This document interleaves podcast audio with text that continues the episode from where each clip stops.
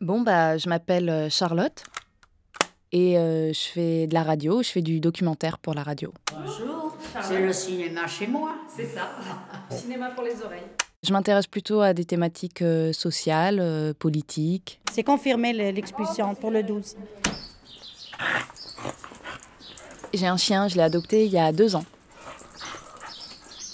C'est aussi un acte militant parce qu'on l'a adopté.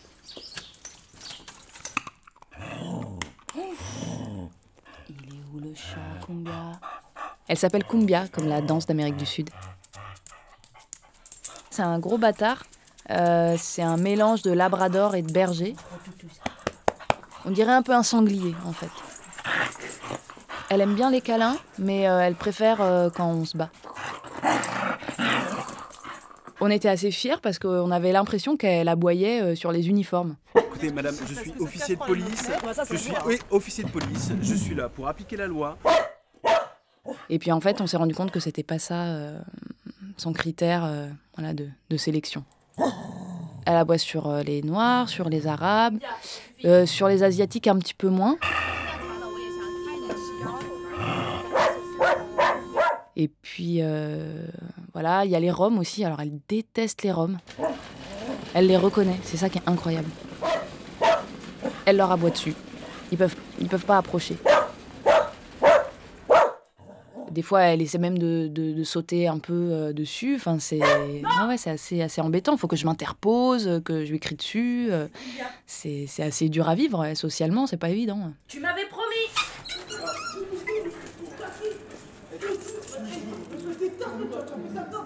Et euh, là, par exemple, dans le 19e, euh, juste à côté de chez nous, il y a une, grande cité où il y a beaucoup de personnes d'origine euh, malienne. Et ben, c'est simple, à chaque fois qu'on sort et qu'on les croise dans la rue, Kumbia leur aboie dessus. Je t'ai dit qu'elle aimait pas les juifs non plus Parce qu'en fait, dans notre quartier, il y a pas mal de juifs orthodoxes. Euh, donc c'est vrai qu'on les repère facilement. Ils ont des grands chapeaux, ils ont une façon de s'habiller très particulière. Alors Kumbia les supporte pas, quoi.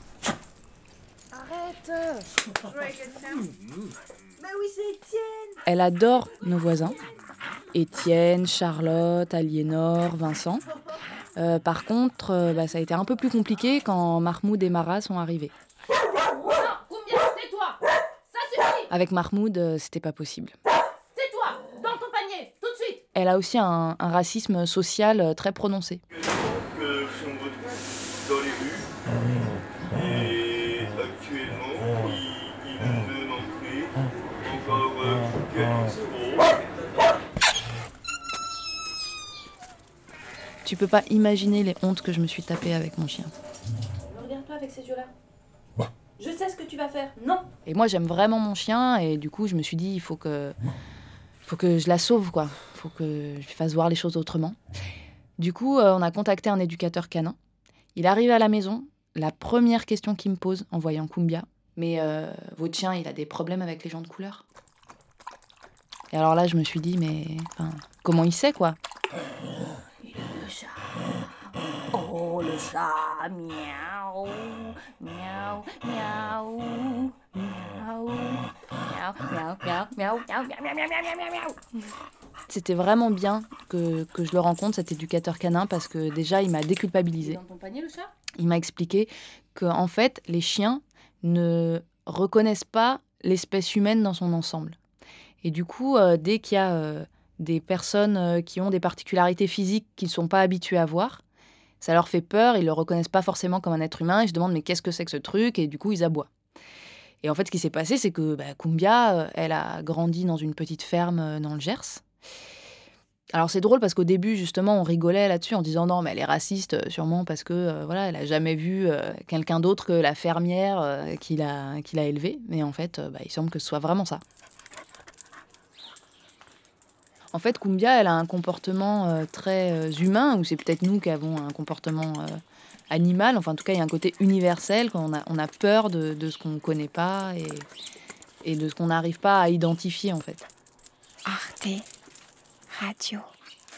Je pense qu'avec le temps, Kumbia va apprendre à ne, ne plus avoir peur. Point. Comme Alors Kumbia, tu l'as trouvé le chat?